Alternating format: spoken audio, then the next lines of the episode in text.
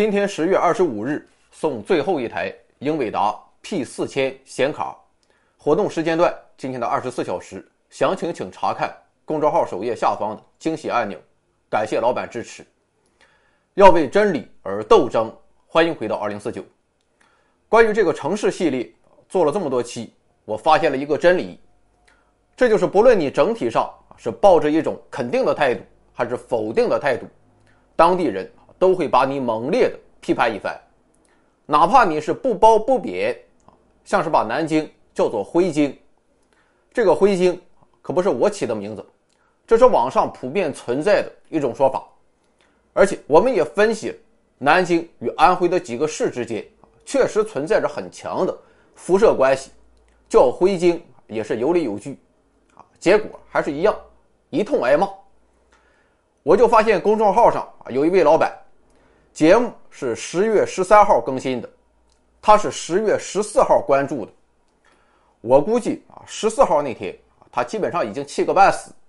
但很遗憾，咱们公众号的设置是关注满七天才可以留言，妥了好家伙，这哥们儿一直等到二十一号，然后先是一条留言说：“你这个标题是对南京人的侮辱。”后面跟了我数了数十四个感叹号，然后又是私信把我猛烈的教育一番，并强烈的表示，如果我不主动删除节目，他就一直投诉。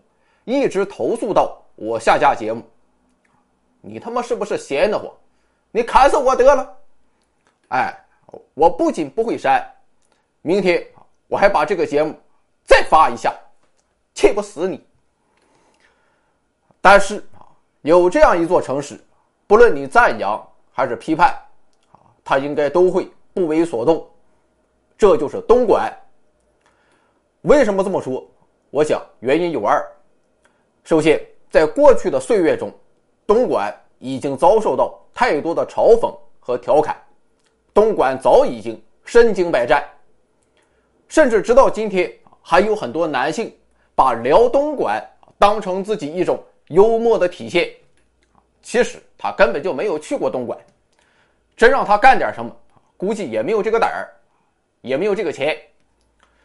这种行为啊。就和把自己的微信地址设置为日本我孙子市啊一样 low，low 爆了。第二个原因是，我个人主观感受，东莞对外界的评价根本不在乎。我有时候闲的会在广东各地闲逛，我就发现，不论走到哪里不管是珠三角还是粤东、粤西、粤北，随处可见挂着粤 S 牌照的小货车和面包车。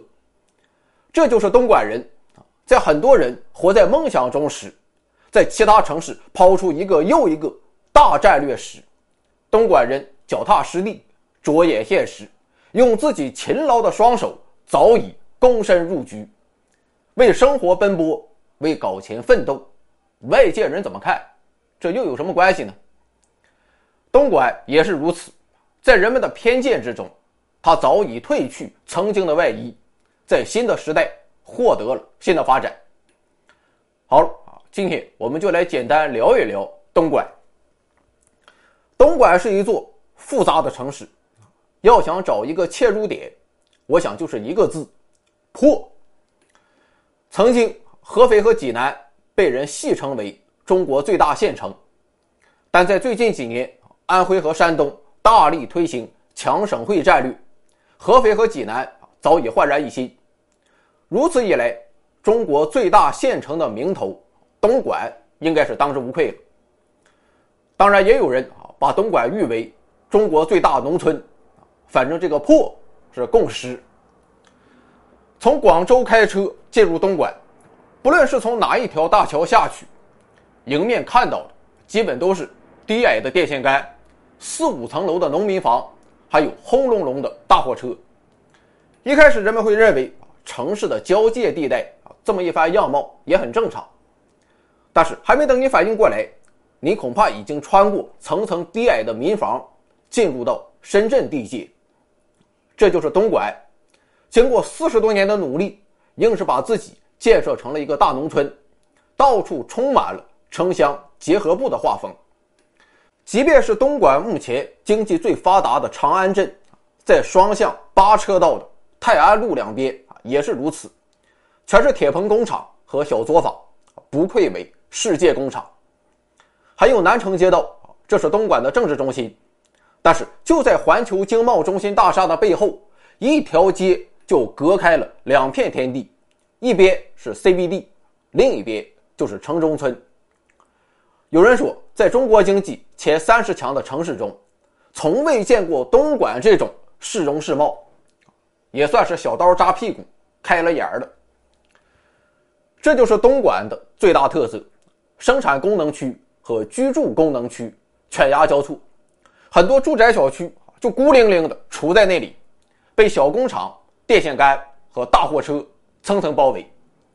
一座一线城市中的城市级小区。往往搭配着小县城级的配套设施，两者魔幻交融。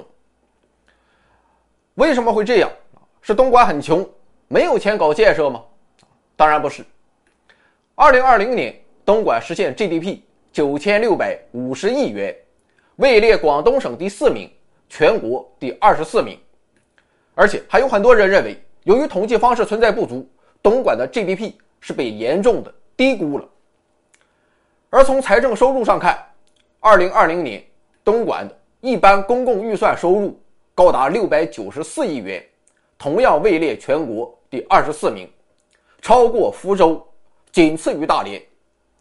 但是你看大连的城市建设啊，别的咱不说，城市建设没得说。反正就是啊，东莞是有钱的，有钱为什么还能建成这副样子？原因就是东莞特殊的。行政区划，一般来说，地级市下一级的行政区划就是区。有些城市啊，还会硬把某些县或县级市改名叫区，其实没有什么实质性变化。但东莞是一股清流，它是一个直筒子市，市之下直接就是街道和镇。具体来看是四个街道：南城、东城、莞城。和万江，还有二十八个镇，像是我们比较熟悉的虎门镇，当年林则徐就是在这个地方消的烟，那气势，那真是苟利国家生死以，岂因祸福避趋之。现在除了这三十二个镇街之外，东莞还有一个园区，这就是华为的所在地，著名的松山湖园区。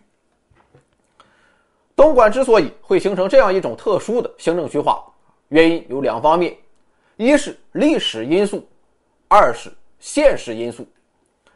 首先，在历史上，东莞本身就是一个县，行政区划本来就是街道和乡镇。后来，在1985年，东莞变成了县级市，到1988年才变成地级市。虽然级别变了，但是行政区划。一直沿用至今。另一方面，从现实来看，国家针对乡镇和区市有着不同的税收政策。东莞是世界工厂，遍地中小企业，所以你懂的。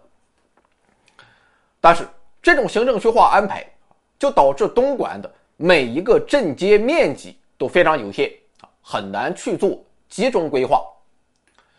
比如说东莞啊，要求虎门镇。你也别搞什么招商引资了，你这个地方临近珠江，风景秀美，环境宜人，咱就把虎门镇规划为东莞的居住区，你说好不好啊？市里的思路啊，当然没有问题，其他大城市也是这么干，但问题是虎门肯定不愿意，因为整个镇就这么大，如果居住用地过大，就会挤占工业用地。不搞生产就没有 GDP 和税收，在 GDP 挂帅的思路之下，任何一个镇都不可能轻易妥协。只有像广州番禺和黄埔，还有深圳龙岗这种面积很大的行政区，才有可能把居住区和工业区分得开，同时让两者保持和谐共处。但东莞显然做不到这一点。啊，当然，你也可能会说。虎门虽然是镇，面积其实不并不小，比深圳的福田大得多，只比南山小一点点。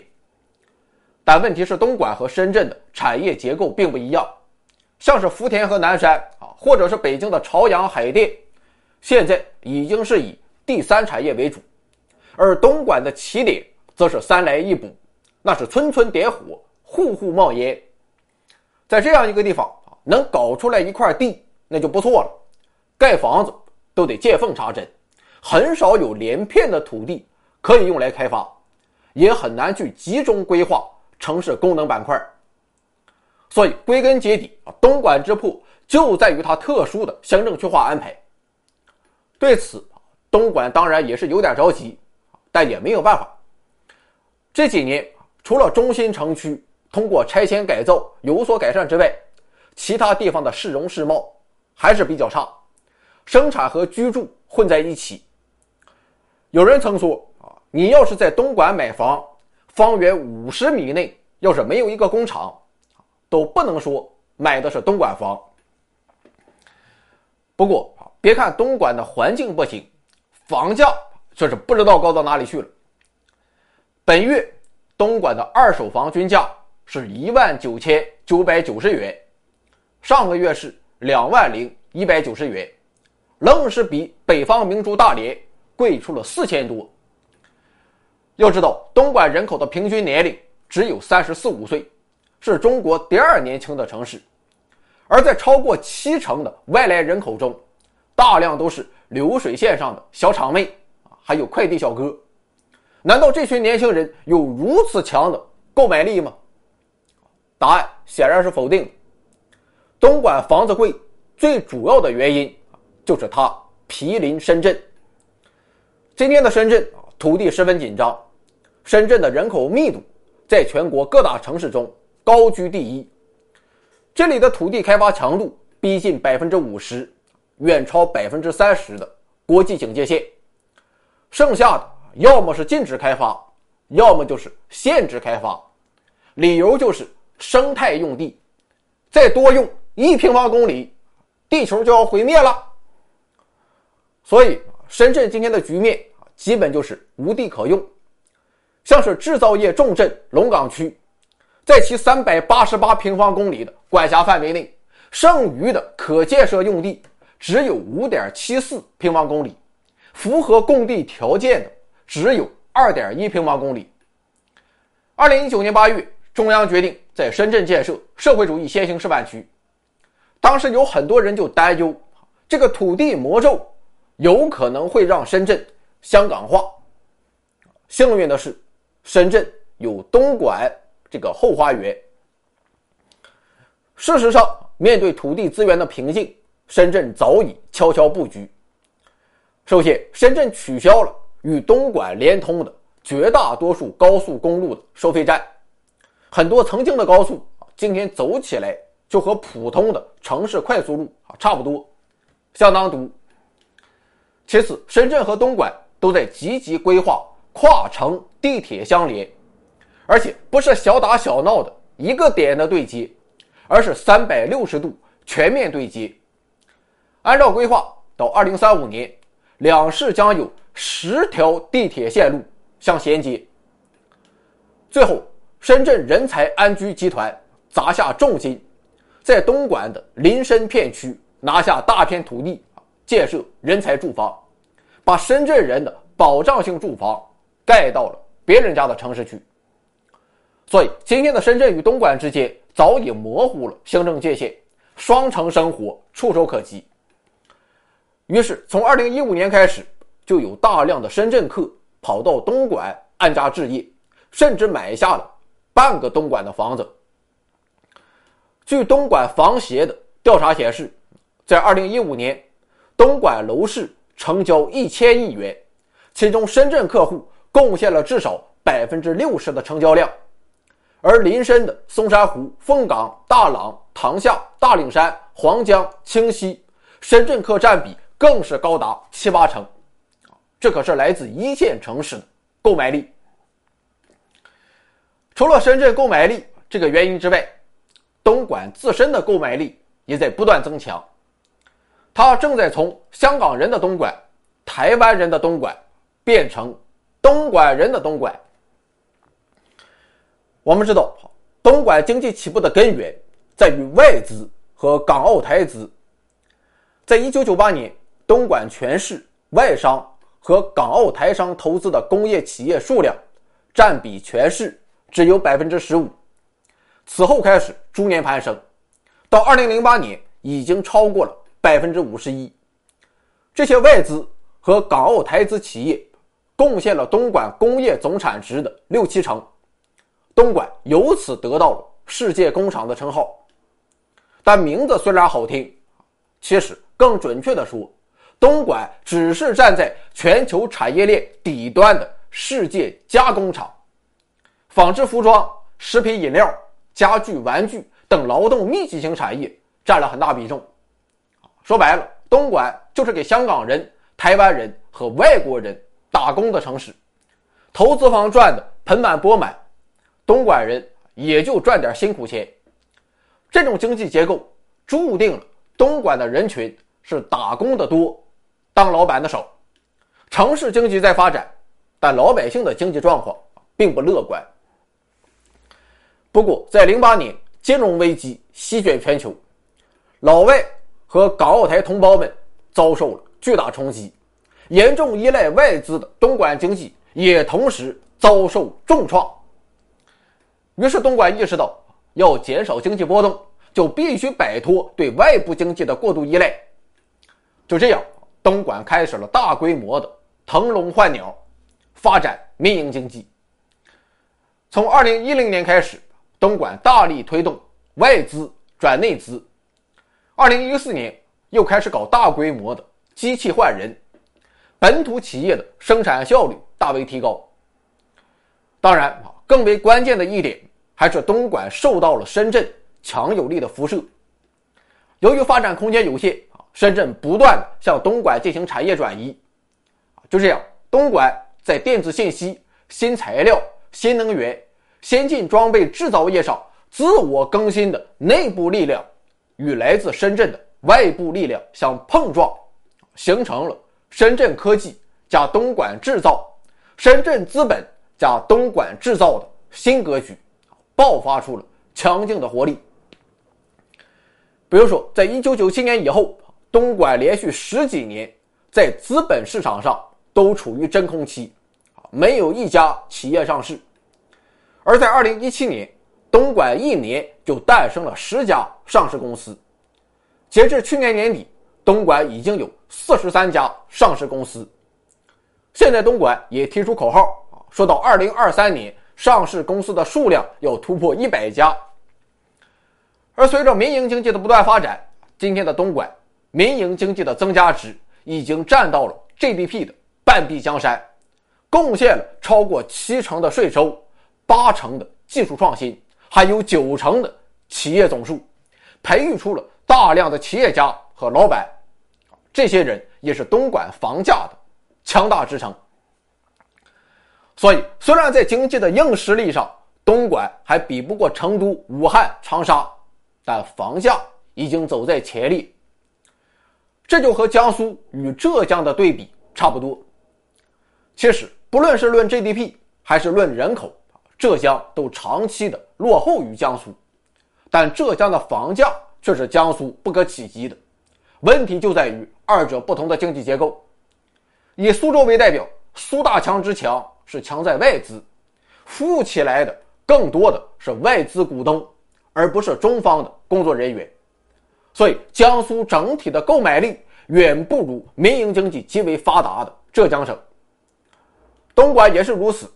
当民营经济崛起之后，这座城市开始藏富于民，给楼市持续注入支撑力。最后，近几年东莞大力推行城市更新。将松山湖、南城等打造成美丽东莞，再加上地铁、公园、市民中心等配套全都干上，城市品质也有所改善，这也为东莞的楼市添了一把火。好了，说了这么多，如果你也想在东莞投资房产，那么具体在哪里买更好呢？我也不知道，反正哪里。我他妈都买不起。不过各位老板啊，都是有钱人，有钱为什么不买啤酒呢？要我看的话，还是林深一带更有潜力。从地图上看，东莞北接广州，南连深圳，这个区位优势非常优越。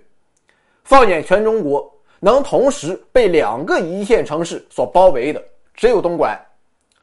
这个特征也决定了东莞的发展逻辑，不可能只由自己决定。按照常理说，东莞应该同时接受广州和深圳的辐射，但目前临广一带的镇街。不论是人口规模还是经济总量啊，亦或是房价，都要比林深一带弱得多。今天东莞啊最强的几个镇街，像是虎门、长安和松山湖，都是林深一带，GDP 都是七八百亿，而临广一带的镇街啊只有一两百亿的经济体量，相差比较悬殊。这就说明深圳对于东莞的辐射。要远比广州强得多。原因就是啊，前面说到了深圳的产业转移，这其中最为突出的当属松山湖。近几年，松山湖吸引了一大批高科技企业，像是大疆、光启、中集集团等深圳企业纷纷落户松山湖。当然，最著名的啊，当属华为。随着深圳要素的不断涌入。松山湖的发展极为迅速，在经济总量上，二零一六年松山湖的 GDP 只有三百八十六亿元，而在今天已经超过八百亿元，超越了东莞的传统两强虎门和长安，彻底改变了东莞双雄争霸的格局。好了，基本编不下去了。最后一个话题，有人说东莞发展太快了，有可能超越深圳。这一说法的依据在于，回想二三十年前，香港与深圳形成了一种前店后厂的关系，前面卖，后面干，结果干了二十多年，硬是把深圳干出来了，把香港甩在身后。如今历史又在东莞获得重演，深圳与东莞形成了前店后厂的关系，深圳卖，东莞干。那么这是不是说，照此趋势发展下去，东莞就可以超越深圳呢？我觉得可能性不大，因为深圳之所以超越香港，原因并不在于前店后厂。事实上，对于当时的广东来说，香港是一个协作网络的中心，这个网络就是贸易网络、金融网络，处在这张大网之上，深圳不管怎么干。都无法超越作为中心点的香港。不过后来啊，深圳在这张网之外又编织出一张属于自己的网，这就是科创大网。深圳处于这张大网的中心，由此获得了质变性的飞跃发展。所以，深圳超越香港本身就不在一条赛道。至于今天东莞的位置，也和当年的深圳一样。它处于深圳的科创网络之中，无法超越作为中心点的深圳。只有东莞发展出自己的一套网络，才能在另一条赛道完成对深圳的超越。曾经的东莞有可能编织出这样一张让自己处于中心的网络，但这张网最终还是没有编成，它也不能编成。你得明白。当然啊，能不能超越？这也没有关系。如今，珠三角正在变成一个市，说不定未来的某一天，这里就会改名叫珠江市，那就深管协同，共同发展，干！人在广东已经漂泊十年，有时也怀念当初一起经已改变，让这天空将你我相连，怀念你。走了云的天空还任性，是否他相信下一次的相遇？就算最后一无所有，也无所畏惧。